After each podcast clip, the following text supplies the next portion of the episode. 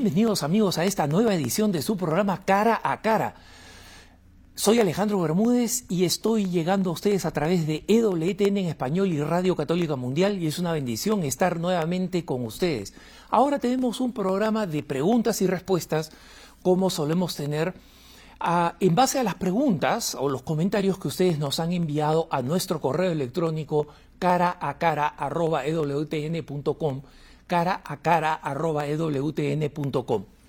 Vamos entonces a las preguntas que nos han enviado. La primera es esta. Si alguien ha cometido el pecado del aborto, ¿puede recibir la Eucaristía después de haberse confesado con el sacerdote? Sí, hermanos, es muy importante. Obviamente el pecado del aborto, por su gravedad, es un pecado reservado al obispo. El obispo es el único que tiene la potestad de, de absolver el pecado del aborto. Sin embargo, la generosidad de la Iglesia hace que los obispos puedan delegar esta potestad normalmente a los párrocos. Entonces cualquier párroco en cualquier parroquia tiene la potestad de confesar y absolver el aborto. Una vez que un pecado ha sido absuelto, cualquiera que sea, ese pecado ya ha sido borrado y en consecuencia nosotros volvemos a estar en gracia de Dios y volvemos a ser dignos para recibir la Eucaristía. El problema que sucede con el aborto es que muchas veces es un episodio traumático y muchas personas que han cometido el aborto, a pesar de que han sido perdonadas, siguen sintiendo culpa. Ese es un aspecto muchas veces psicológico y espiritual y lamentablemente es parte de lo que se conoce como el síndrome post-aborto, que es real, pero que las organizaciones abortistas por supuesto no quieren admitir. Pero la persona que ha recibido la absolución tiene que saber que la acción de Dios es más poderosa que el mal, que el perdón de Dios es más fuerte que su propio pecado y en consecuencia con confianza, con conocimiento, a pesar de los sentimientos, saber que puede, y no solamente puede, sino que se le recomienda, estando en estado de gracia, recibir la comunión. Vamos a la próxima pregunta. Y dice lo siguiente, quisiera preguntar respecto a los sacerdotes u obispos que defienden los actos homosexuales. ¿Por qué el Papa no los amonesta? Lo que dicen estos sacerdotes confunde a la gente. Es verdad, hermanos, y recientemente hemos visto esta dinámica, ¿no? cuando eh, muchos sacerdotes, sacerdotes que eh, he mencionado en varias ocasiones, eh, confunden entre la acogida a las personas homosexuales, que es algo que la Iglesia exige de nosotros los católicos como parte de la caridad, con la aceptación de los actos homosexuales, de las parejas homosexuales como algo que está bien eh, cuando viven de forma sexualmente activa, cuando la Iglesia enseña que eso está mal. Ahora, ¿qué cosa hacemos al respecto?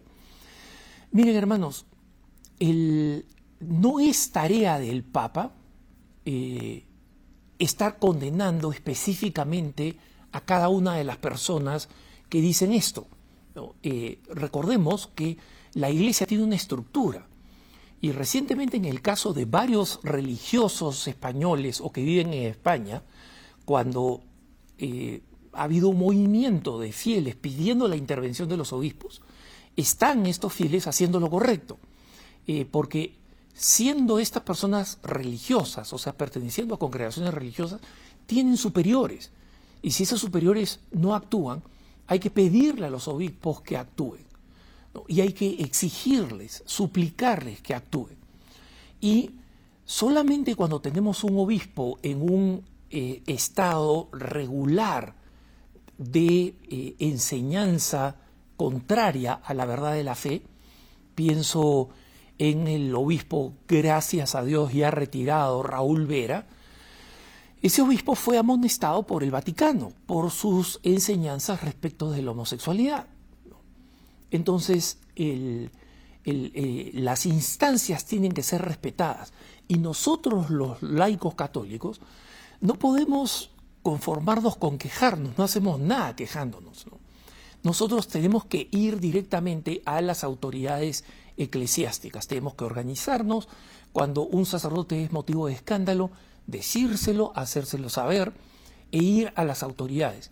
Hermanos, cuando vamos a las autoridades insistentemente, las autoridades eclesiásticas, los obispos, los, eh, las autoridades eh, que son superiores en el caso de religiosos, ¿no? Eh, usualmente actúan. ¿no? no siempre, porque son conscientes de su misión, lamentablemente, nos encantaría que así fuera, que todos tuvieran el celo pastoral de Jesucristo, pero la realidad no es así. Vivimos en un mundo imperfecto, en un mundo de pecadores, pero los obispos, en última instancia, van a reconocer la presión y el disgusto de los fieles y van a actuar con el sacerdote, por lo menos, por lo menos diciéndole que deje de expresar lo que expresa, aunque ese sacerdote no cambie de opinión. ¿no? Hay que rezar por esos sacerdotes que enseñan el mal, por esos obispos, pero tenemos que insistir con nuestras autoridades directas. Vamos a la próxima pregunta. una persona me pregunta, ¿podría explicarnos algo del gran aviso del que habla Milena Giraldo? En general, hermanos, no me gusta abordar temas de personas específicas porque a esas personas no las conozco personalmente. Solamente puedo verlas en videos, etc. Y en consecuencia, no quiero que mi juicio o mi opinión, en este caso, suene como una, eh, como una condena de lo que enseña esa persona o como una condena de la persona directamente, porque yo no soy nadie. ¿no? Mucha gente puede preguntar también a otros eh, eh, líderes católicos qué es lo que piensan de mí. Tienen el mismo derecho. ¿no? En consecuencia, no estoy hablando acá como una autoridad eclesiástica. así que mi, comentario no tiene nada que ver respecto de la sinceridad de, y la profundidad de la, de la conversión eh, de Milena Giraldo. Pero eh, comento simplemente lo que veo de lo que ella está enseñando.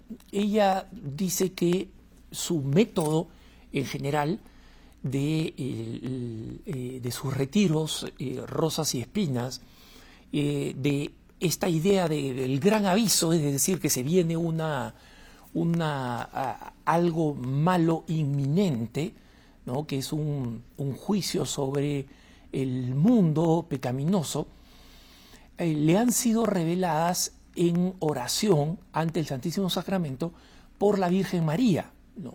Entonces, ahí ya tenemos un punto que naturalmente tiene que mover a los católicos eh, de buena fe a ser un poco escépticos, ¿no? porque nosotros no podemos asumir eso como verdad hasta que no haya sido confirmada por la Iglesia.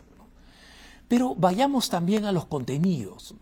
El, Milena Giraldo dice cosas que son contrarias a la antropología cristiana, es decir, a la manera como nosotros vemos eh, al ser humano, ¿no? La, visión de la iglesia, no la mía, no la tuya, la de la iglesia, la que está en el catecismo de la iglesia católica, la que está en las enseñanzas de la iglesia católica.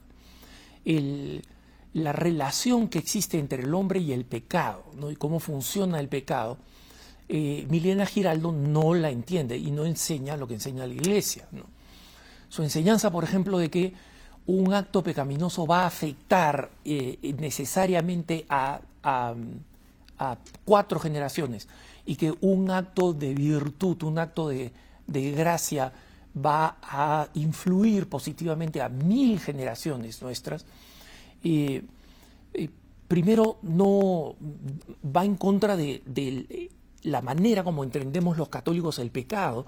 El pecado es un acto personal de libertad. Si yo hago un acto de libertad eh, pecaminoso, ese pecado no puede ser atribuido a mis padres, no, es un acto de libertad. Y la iglesia enseña, efectivamente, que en proporción a nuestra conciencia, o sea, cuánto sabemos de que lo que estamos haciendo es pecado, y en proporción a nuestra libertad, o sea, que no hemos sido influidos por causas externas, un ejemplo exagerado, alguien que nos pone una pistola en la cabeza y nos dice, este, cómete este lechón ahora en Viernes Santo, ¿no? Eh, digamos, ahí la, la, la conciencia puede ser grande, ¿no? pero la libertad no. Y hay elementos internos también que influyen en el recorte de nuestra libertad. Pensemos en algunas, eh, algunas eh, enfermedades mentales, pensemos en algunas distorsiones, depresión psicológica, todas esas cosas son tenidas en cuenta no solamente por la iglesia, fundamentalmente por Dios. ¿No? Y entonces, a más conciencia y más libertad, mayor gravedad y mayor culpa tenemos de los pecados que realizamos. Entonces, que nuestros pecados influyan positivamente en las siguientes generaciones es algo que no es consistente con la libertad. De hecho, nosotros tenemos personas que son descendientes de grandes santos y no son cristianos mejores ni peores que el promedio de hecho algunos ni siquiera lo son. Entonces, eh, lo vemos y lo comprobamos, y también me gusta, eh, me gusta mencionar el caso, por ejemplo, de ese gran sacerdote jesuita italiano Michele Federico Sciacca, que eh, contribuyó muchísimo a la filosofía existencial católica, y que era hijo de uno de los más terribles eh, mafiosos del sur de Italia, ¿no? uno de los más sanguinarios y menos virtuosos. Entonces, esta idea que ya he mencionado en otras ocasiones de, esta, eh, de entender el, pecado como una, una, enfermedad contagiosa en el tiempo, eh, no es correcta.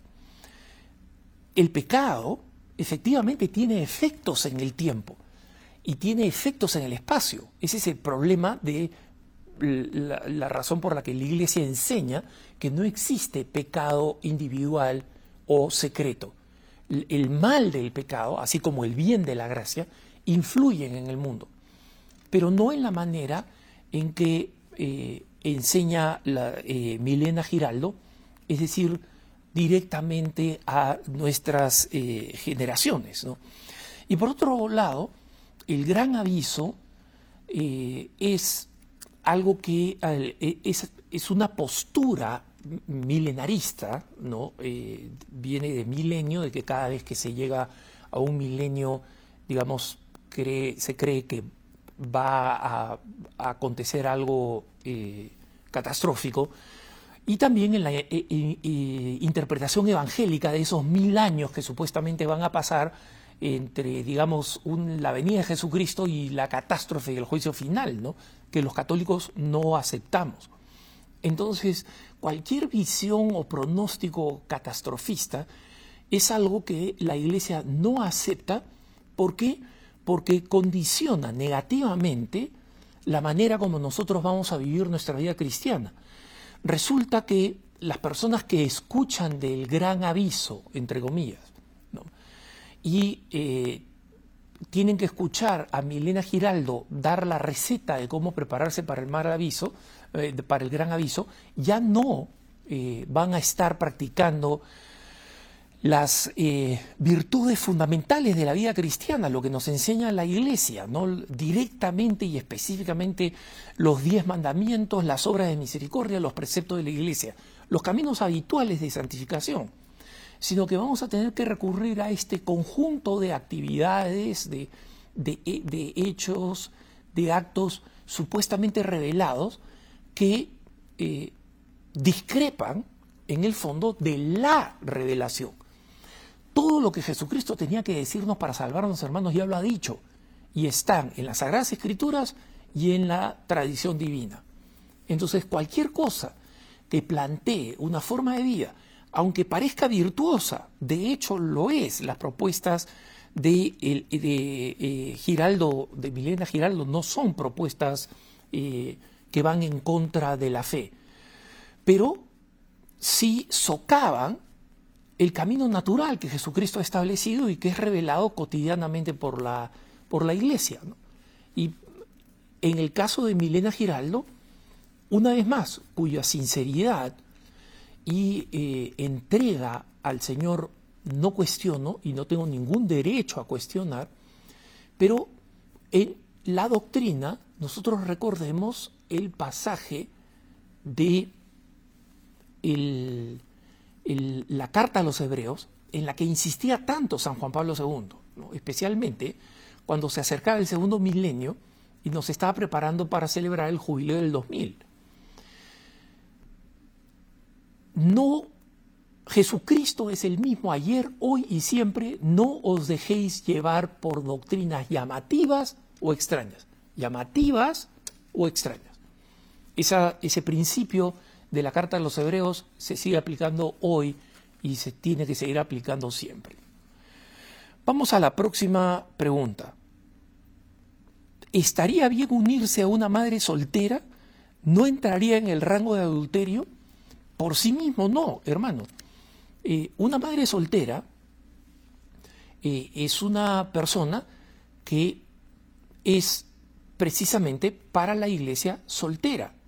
Tiene un hijo y si esa madre soltera vive su fe, si esa madre soltera practica la confesión, practica la Eucaristía, es, es una mujer soltera y en consecuencia es, está perfectamente disponible para el matrimonio. 100% habilitada para el sacramento del matrimonio. Digo, dado estas circunstancias, no estamos hablando de una mujer conviviente, estamos hablando, por lo que pregunta el hermano, de una madre soltera. Entonces, eh, una madre soltera es una madre que en última instancia optó, después de un error que puede haber cometido, optó por defender la vida de su hijo y no abortar. Entonces, hay una, un, elemento de virtud que apreciar. Sabemos que no es lo ideal, sabemos que lo que la iglesia pide es, es casarse y después de casarse tener hijos. Pero una madre soltera es precisamente soltera y si ha recuperado el estado de gracia, como decía, es eh, una, está completamente habilitada desde el punto de la fe y de la doctrina católica para contraer matrimonio.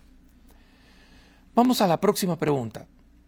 Por favor, quisiera que me indicara si en la página web del Vaticano hay información sobre cuando una enseñanza es aceptada por la Congregación para la Doctrina de la Fe, como el caso de Luisa Picarreta. esto es lo que le gustaría a todo el mundo y le haría la vida más fácil a mucha gente, ¿no? Y es eh, que nosotros pudiéramos ir a, una, a la página web de la Congregación para la Doctrina de la Fe, que existe, ¿no? Si ustedes van a la página del Vaticano, ¿no? Este, vatican.ba, ustedes van a tener un, un hipervínculo, un link a la Congregación para la Doctrina de la Fe. Y ahí está la historia, los documentos de la Congregación para la Doctrina de la Fe, etc. O sea, existen estos recursos.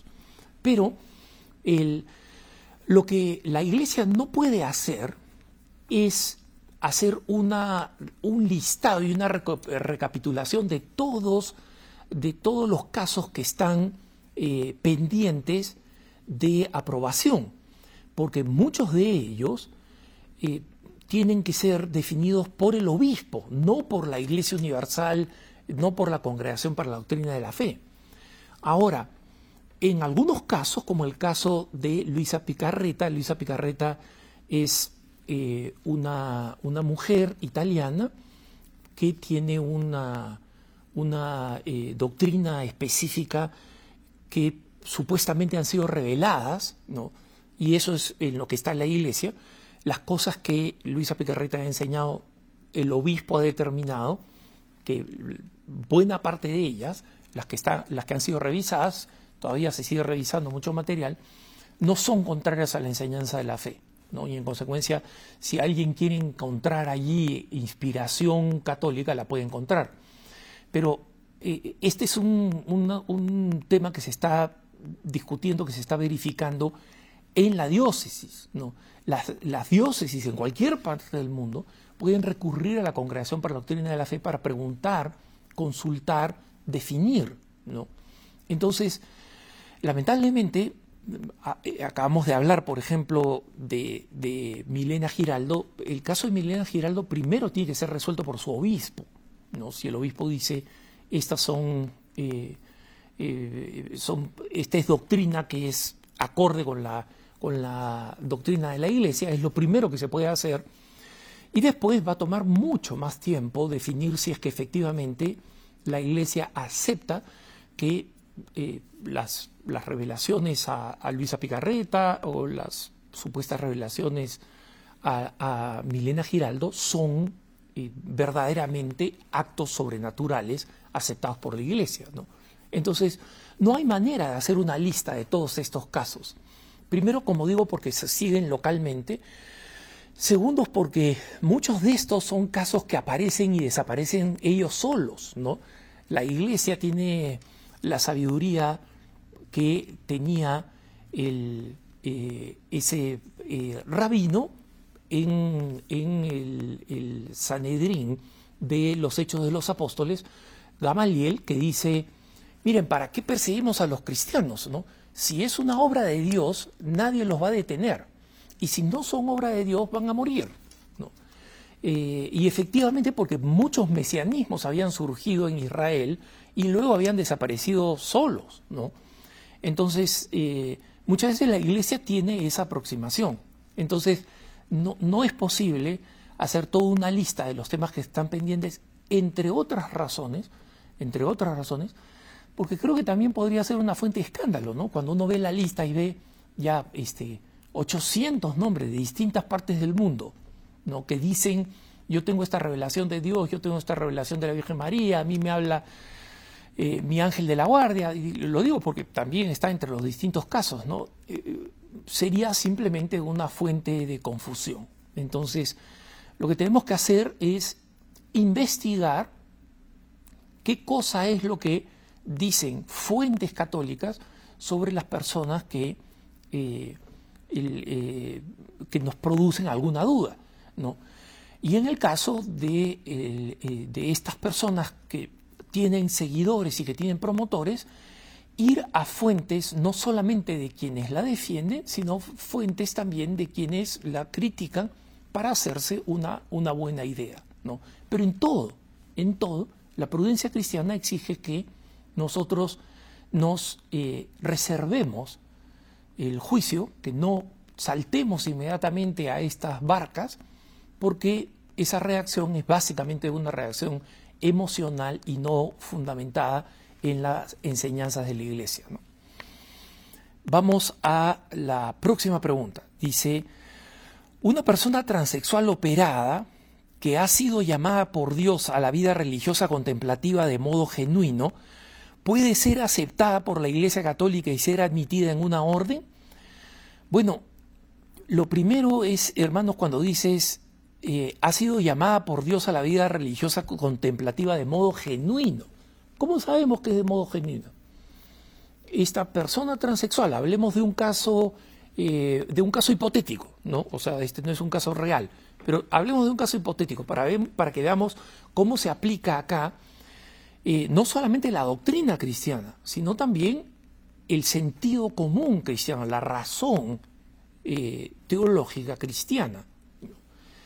Eh, hay un hombre que eh, desea ser eh, mujer.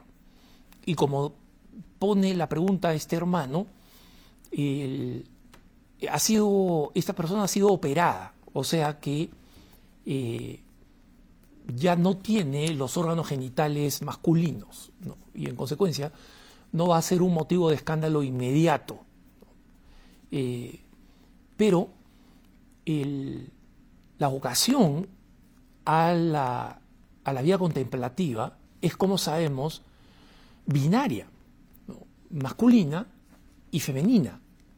Entonces, una persona que ha sido operada para la Iglesia Católica continúa siendo la persona por su sexo asignado. Esa es la gran diferencia que tenemos los católicos con la ideología de género, que la identidad de género no puede ser determinada por la manera como se siente una persona. Eh, eso no es así. Y eso no niega que hay personas que se sienten fuertemente eh, eh, convencidas de que deberían ser del sexo opuesto. Es, una realidad, la iglesia no lo niega. Pero no acepta que esa persona haya sido capaz de cambiar la voluntad divina, ¿no? Eh, trastocar completamente el orden natural establecido por Dios y de pronto convertirse efectivamente en una mujer. Entre otras cosas, porque ah, muchas veces no entendemos el lado médico de eh, la transición sexual. Es, eh, médicamente es una cuestión que no se acaba nunca. La persona se tiene que seguir bombardeando con hormonas para mantener la apariencia física exterior del sexo que esta persona quiere ser y que no es, y que tiene muchas consecuencias como eh, una constante atención médica, como eh, una, una, reducción en las expectativas de vida que no son compatibles con la vida, eh, con la vida contemplativa. Eh, mucha gente tiene la idea de que una persona cumple su transición y de ahí ya es una persona del otro sexo. No es verdad, no es verdad. Un hombre, por ejemplo, que se hace quirúrgicamente un, un, órgano genital femenino, el cuerpo lo va a interpretar desde el momento que tiene la operación hasta el final de su vida como una herida, no como un nuevo órgano, como una herida. Y en consecuencia esa persona necesita constante seguimiento eh, eh, médico para asegurarse que no es propenso a infecciones, que, o sea, un tratamiento y una forma de vida básicamente dependiente de la constante atención médica que no es compatible con la vida contemplativa. Entonces, no, esa persona no va a poder pasar a la vida contemplativa. Y si tenía una vocación dada por Dios a la vida contemplativa, era en el sexo y es en el sexo original que Dios le asignó, porque Dios no se equivoca. Los hombres nos equivocamos, pero Dios no se equivoca. Entonces, simplemente no hay manera de hacerlo salvo que una persona engaña a la congregación religiosa. ¿no? Pero como digo, por el tipo de, eh, de, tratamiento que necesita constantemente una persona que ha hecho esta transición, eh, es simplemente no, va a ser factible vivir libremente en la vida contemplativa, ni, siquiera en una forma de, vida consagrada. Eh, así que la respuesta es no. O sea, la, Iglesia no va a aceptar eso porque no es factible. ¿No? Es, son no solamente la doctrina católica sobre la sexualidad, sino la realidad. Nos vamos a una pausa en su programa Cara a Cara. Soy Alejandro Bermúdez. No se vayan que ya volvemos con más preguntas y respuestas.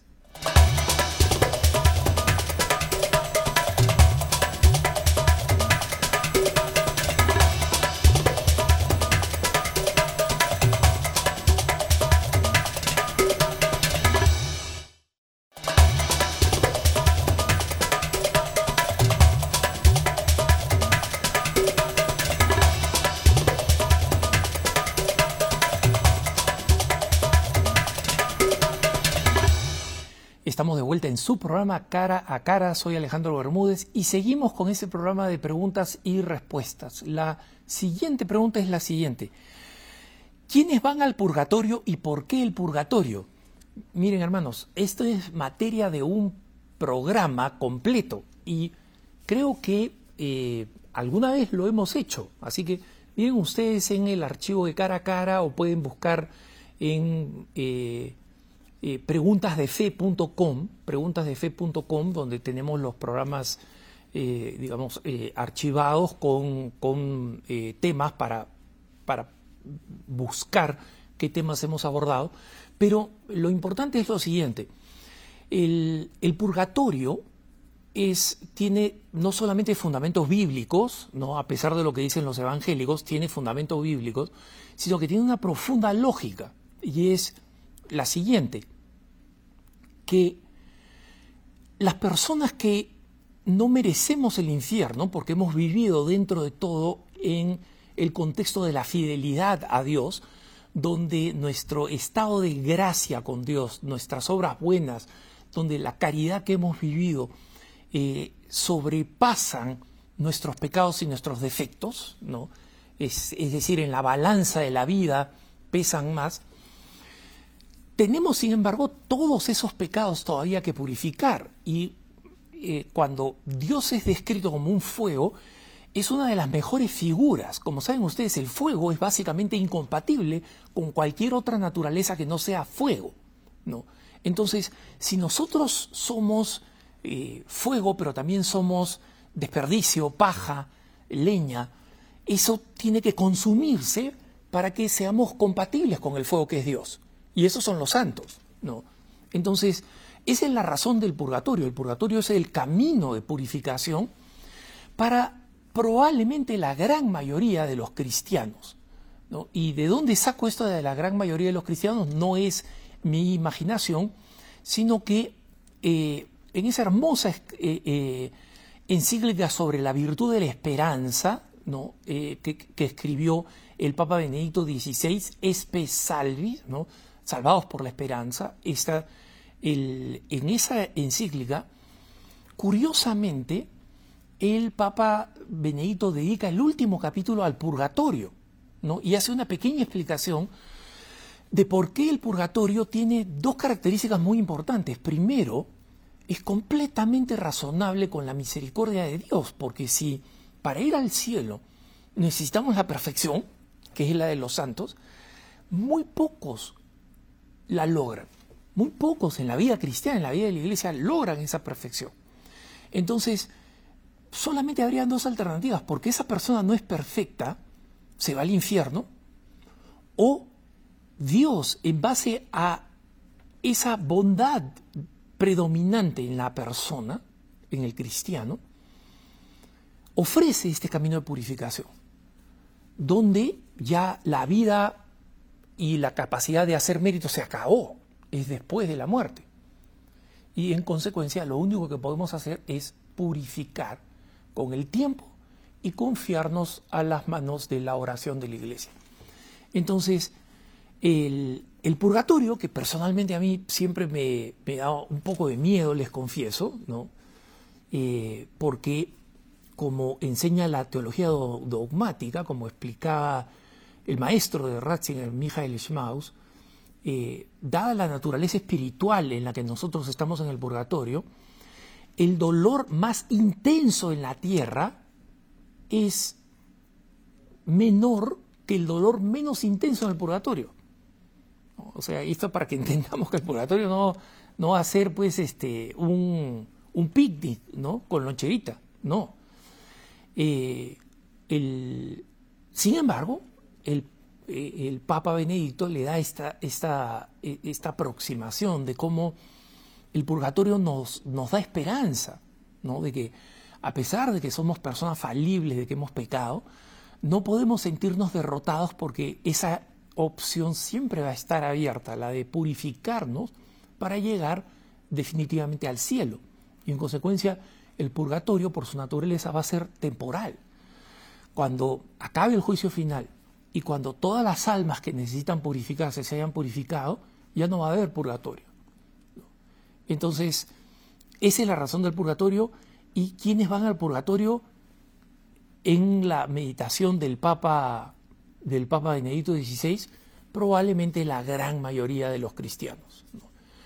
Y si no nos gusta la idea del purgatorio, entonces va a haber que darle mucho más a la virtud, a la oración, a la penitencia, para eh, hacer el mérito acá que nos libre del purgatorio. Vamos a la siguiente pregunta. ¿Qué opina acerca de, la, de los tradicionalistas que rechazan el Vaticano II y consideran todo lo que no es pre-vaticano como modernista, hereje, sacrílego y blasfemo. Y el hermano acá aclara, no me refiero a los, a, los de Lefebre, sino a los que dicen que siguen unidos a la iglesia. Bueno, por si acaso, eh, los lefebristas, ¿no? Eh, ellos también dicen que siguen unidos a la iglesia, pero efectivamente los lefebristas fueron eh, declarados, específicamente la Sociedad Sacerdotal de San Pío X, ¿no? la que fundó Lefebvre específicamente, fueron declarados cismáticos eh, por el documento Ecclesia Dei del Papa San Juan Pablo II. Entonces, eh, yo sé que esto no les gusta a los leferistas y tienen un millón de argumentos y ese es parte del problema, toda esta racionalización de eh, argumentos que en el fondo, en el fondo significan esto. Yo sé más que el Papa. nosotros sabemos más que el Papa, por lo menos que el Papa reinante. Entonces, eh, ese es el problema con, los tradicionalistas eh, en general. Esta, este, este recurso a la tradición tiene unas raíces filosóficas y teológicas muy complicadas a las que no, en las que no voy a entrar, pero es básicamente creer que la tradición es la única forma en la que nosotros podemos confiar para la, transmisión de las verdades de la fe. Y eh, en el fondo eso supone una antropología, una visión de la persona humana mucho más cercana a Lutero que a Santo Tomás de Aquino como ellos reclaman, ¿no? Pero obviamente ese es algo que ellos van a rechazar profundamente y entiendo que lo hagan. ¿no? Eh, no creo que sea posible explicar el fenómeno del tradicionalismo sin entender la coyuntura en la que estamos viviendo. O sea, hay mucha gente, muchísimos católicos, que están reaccionando frente al fenómeno de la total secularización y la creciente hostilidad del mundo contra la fe católica, y por otro lado, la infidelidad real al interior de la Iglesia a la doctrina de la Iglesia. Entonces, esto genera una actitud de sospecha de cualquier cosa que sea nueva. Y eh, a, un, eh, a un católico que asiste a la a la misa de, de, la Sociedad de San Pío X con los lefebristas en, en, Estados Unidos, él, decía que, que él consideraba y que él encontraba en toda la sociedad que él consideraba que el Papa era eh, el verdadero Papa, que ellos no creen que eh, la sede está vacante o que otro Papa es el verdadero Papa, ¿no? y este, tiene una tremenda hostilidad a San Juan Pablo II, por supuesto, ¿no? Eh, a Juan Pablo II lo consideran un modernista, consideran que él es el culpable de la actual situación porque eh, no aceptó el pedido de ordenaciones episcopales de Lefebvre y luego los declaró cismáticos en eh, este documento Ecclesia Dei que no ha sido revertido, dicho sea de paso. ¿no? Entonces dicen, no, no, también a Juan Pablo II creemos que fue el Papa, ¿no? Pero un Papa que se equivocó. Entonces, eh, básicamente no obedecen nada. Y ya no es el tema del Concilio Vaticano II. Por ejemplo, eh, una decisión que está dentro de la potestad del Papa. Porque, digamos, la conversión del rosario, por ejemplo, en una oración universal, fue un acto pontificio, ¿no? Y yo le preguntaba a esta persona que hizo una defensa, digamos, pública, en un video, le preguntaba a esta persona, mira, está bien, tú dices que ustedes dicen, es decir, que tradicionalistas aceptan al Papa, no, no, no son sedevacantistas, que existen, eh, y que el Papa es el Papa. Muy bien, eh, ¿aceptan algo de lo que él hace? O sea, digamos, en el año de la misericordia, por supuesto que ellos aceptaron el año de la misericordia porque el Papa Francisco les concedió eh, el, eh, licitud de sus, de sus sacramentos, ¿no? Y luego se las concedió ya permanentemente. Pero rezan los misterios luminosos del rosario, por ejemplo, los que estableció San Juan Pablo II, que son un aporte enorme a la devoción de la iglesia. No, ¿por qué? Porque no está en el Concilio de Trento, porque no. O sea, hay básicamente, más que razones, hay una tremenda arbitrariedad que se fundamenta en, la idea de que ellos, de que los tradicionalistas, saben más por la manera como interpretan la tradición católica que el Papa, que recibe del Espíritu Santo la potestad para interpretar. Entonces, es, un tema que, eh, que no se va a resolver. ¿no? en muchos de sus diagnósticos tienen razón, comparto muchos de sus diagnósticos, pero está donde está. Donde está y creo que eh, se va a necesitar un acto de gracia para que ellos cambien de, opinión. Vamos a la siguiente pregunta. La gente del mismo sexo se enamora, se quiere y es capaz de entregar su vida como el mejor matrimonio católico. Y a esas personas le vamos a decir que ese amor sincero es pecado, es un problema difícil que no tiene solución. El hermano que plantea esto, me lo plantea desde Venezuela, eh, tiene razón en una, en una cosa. Este es un problema serio. No es un problema que no tiene solución. No hay problema que no tenga solución mientras peregrinamos en esta tierra. ¿no? Pero sí es un problema real y existe. Yo estoy familiarizado con esos problemas porque estoy en una arquidiócesis donde eh, la aceptación de las parejas homosexuales es muy vieja, mucho antes de que existiera la, decisión de la Corte Suprema Bermerhelf que, eh, legalizó las, las parejas homosexuales en, todos los Estados Unidos. ¿no? y acá hay varios presupuestos de este hermano que no son verdad, que son parte de la propaganda LGBT. En primer lugar, este, las parejas del mismo sexo eh, se quieren, se enamoran, pero de ahí a que entreguen su vida como el mejor matrimonio católico es un mito. ¿Existirá alguna pareja? Yo he conocido una que decidió vivir en celibato secreto, pidiéndole al obispo que le permitiera que los muchachitos que habían adoptado pudieran ir a una escuela católica. Entonces, el, obispo, en un acto de, caridad pastoral, le dijo, sí, si ustedes efectivamente se comprometen a vivir en celibato, entonces está bien, no, yo lo voy a saber y vamos a poder hacer que estos muchachos eh, estudien en una escuela católica. Pero ese es el único caso que yo he visto. Y los números no mienten. El, nivel de promiscuidad de parejas homosexuales masculinas, en, el caso del lesbianismo, es más baja la promiscuidad, pero también es más alta que el promedio de los heterosexuales. Entonces, no es verdad que existan estas múltiples parejas que están casadas. El tiempo del matrimonio en parejas homosexuales es bajo su índice de divorcio es mucho más alto que el de las parejas heterosexuales. Y la gran mayoría de los varones homosexuales no quieren contraer un matrimonio. Ellos están de acuerdo con que el matrimonio exija, lo exigen como un derecho, pero son números muy bajos y eso lo pueden ver ustedes en los países en América Latina donde se ha aprobado el matrimonio homosexual. Miren Uruguay, miren en Argentina cuál es el porcentaje de la población que se termina casando. Y de esos que se terminan casando, ¿cuántos duran?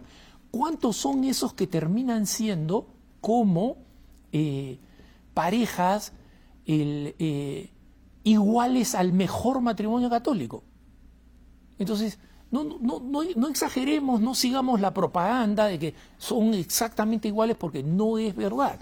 Hay una eh, hay una morbilidad, una asociación de de morbilidad, comorbilidad, digamos así, que vienen con la homosexualidad, que están completamente demostradas. Entonces, ahora, hay estas parejas que adoptan y que quieren mantenerse vinculados a la iglesia, ¿no? como los que aparecen en el documental Francisco, ¿no? de una pareja italiana que quiere que sus hijos estén, digamos, este, que puedan ir a la parroquia y que el Papa mismo les dio permiso para que manden a sus hijos a la parroquia.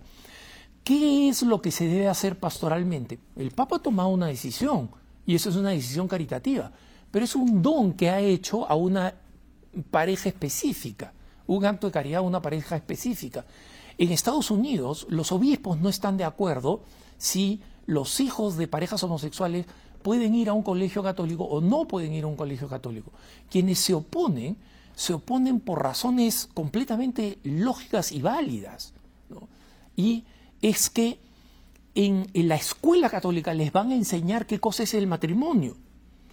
Y cuando le enseñen qué cosa es el matrimonio, esos niños van a ver la contradicción que existe entre sus eh, padres o madres adoptivas, y lo que enseña la Iglesia Católica. Y eso es algo en el que los padres, que es lo que se pide de los padres en los colegios católicos, no van a poder apoyar. Pues lo que se pide de los padres en los colegios católicos debería ser el caso, es lo que enseña la Iglesia, ¿no? es que los padres colaboren con la enseñanza que están recibiendo los hijos. Y cuando los hijos lleguen a la casa y digan, papi, ¿es verdad que Jesucristo está presente en la Eucaristía? Digan, sí, Jesucristo está presente en la Eucaristía. Y su reacción no sea, nah, esas son cuestiones, ese no es un, no es un acuerdo eh, fructífero para los hijos.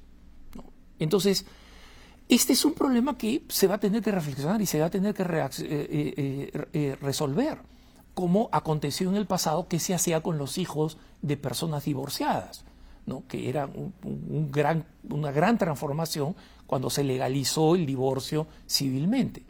Entonces, sí tenemos muchos problemas pastorales por delante con las personas con atracción a personas del mismo sexo. ¿no? Así que eso que quede completamente claro eh, que, existen muchos desafíos, pero y, que hay que responder y que hay que responder pastoralmente y que las respuestas hoy en día no son suficientes, ¿no?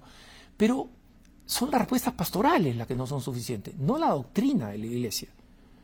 Entonces, decir que de pronto vamos a aceptar estos matrimonios que se aman como el mejor matrimonio católico, ¿no? o sea, hay que ser caribeño para utilizar esa, esa, hipérbole, ¿no? Eh, eh, pero, digamos, si es que ese fuera el caso, la doctrina sigue siendo la misma, ¿no? El matrimonio es una realidad entre un hombre y una mujer. Que esas uniones civiles existan es un desafío pastoral. Nadie puede cerrar los ojos y decir, ah, esto, como no es un matrimonio, ya no me interesa, no me interesa qué pasa con su vida, no me interesa qué pasa con sus hijos. No, no, tiene que haber toda una pastoral, porque Dios también quiere que esas personas se salven. Entonces, hay un desafío pastoral, pero que ese desafío pastoral suponga que nosotros tenemos que cambiar la doctrina de ninguna manera la doctrina de la Iglesia sobre el divorcio, a pesar de lo masivo que es el divorcio, no ha cambiado. Y la gente se queja de que es anticuada, etc. Pero no va a cambiar. Porque no le establecieron hombres, lo estableció Dios. Y lo mismo sobre la identidad de un hombre y una mujer. Y que esa es el último, el, único, eh, eh, el único sustento para que exista la relación natural del matrimonio y sobre esa relación natural del matrimonio el sacramento del matrimonio. Vamos a la eh, última pregunta. ¿Existe pederastia en otros credos o solo en la Iglesia Católica? Es una pregunta muy interesante porque es muy sintomática. ¿no? Eh, efectivamente, la prensa secular se ha centrado en la pederastia de eh, la Iglesia Católica, ¿no? que además en su mayoría de los casos, en la mayoría de los casos, perdón, no ha sido pederastia, ha sido efebofilia, es decir, ha sido el abuso de jóvenes, ¿no? de menores de edad, pero jóvenes. Eh, es, eh, el número de niños es relativamente reducido. Y eso no significa que sea un horror y una catástrofe inaceptable. Y por eso las, normas de la iglesia están cambiando dramáticamente desde el momento en que el tipo de personas que se aceptan en el seminario hasta eh, las formas de proceder, que es, o sea, el que abuse de un menor, tiene que ser entregado a la policía inmediatamente para que reciba el castigo civil eh, más severo posible, porque es incompatible con el sacerdocio y con la vida religiosa. Pero si nosotros vemos a la prensa, es natural que una persona termine, que un católico termine haciendo esta pregunta, porque la prensa solamente se ha centrado en estos casos eh, tipo, ¿no? En estos casos de que ya acá hay esta, hay esta eh, eh, realidad y solamente acá. pero los números son los siguientes, hermano. En Estados Unidos, de cada 10 niños que son abusados, 7 son abusados por familiares y amigos de la familia. O sea, el mayor problema del abuso sexual de menores es, intrafamiliar. Este, eh, eh, padres putativos, ¿no? o sea, padrastros, madrastras, esos son los principales casos. en segundo lugar, están, está el sistema educativo. después de las familias, ¿no? este, más o menos dos de cada niño, 1.8 de cada niño es abusado en la escuela. Y nadie ha hecho nada en contra del abuso en las escuelas. Y el abuso de sacerdotes católicos es el 0.7% del total de niños abusados. 0.7%. Y el número es similar al de otras denominaciones evangélicas que tienen ministros casados, o sea que el celibato no es el problema, y en, las escuelas tradicionales rabínicas de los judíos. ¿no? Nadie ha investigado a los mufti musulmanes, pues son una población todavía muy pequeña en Estados Unidos, pero eh, los niveles de, de pedofilia, de pederastia, son iguales entre las distintas denominaciones religiosas y son una cantidad significativamente minoritaria comparada con las familias y comparada con las escuelas. Eso no significa que los católicos no vamos a seguir combatiendo masivamente y enérgicamente en contra de los abusos sexuales, pero pongamos las cosas en perspectiva y agradezco esta pregunta porque permite aclararlo. Muchísimas gracias por haber enviado estas preguntas y por habernos acompañado, hermanos de EWTN y de Radio Católica Mundial. Como siempre, sigan enviándonos sus preguntas a cara a cara arroba ewtn.com, cara a cara arroba ewtn.com. Yo los dejo, después de pedir sus oraciones por mí y por todo el equipo de cara a cara, con la mejor programación católica EWTN y Radio Católica Mundial. Hasta la próxima, que Dios los bendiga.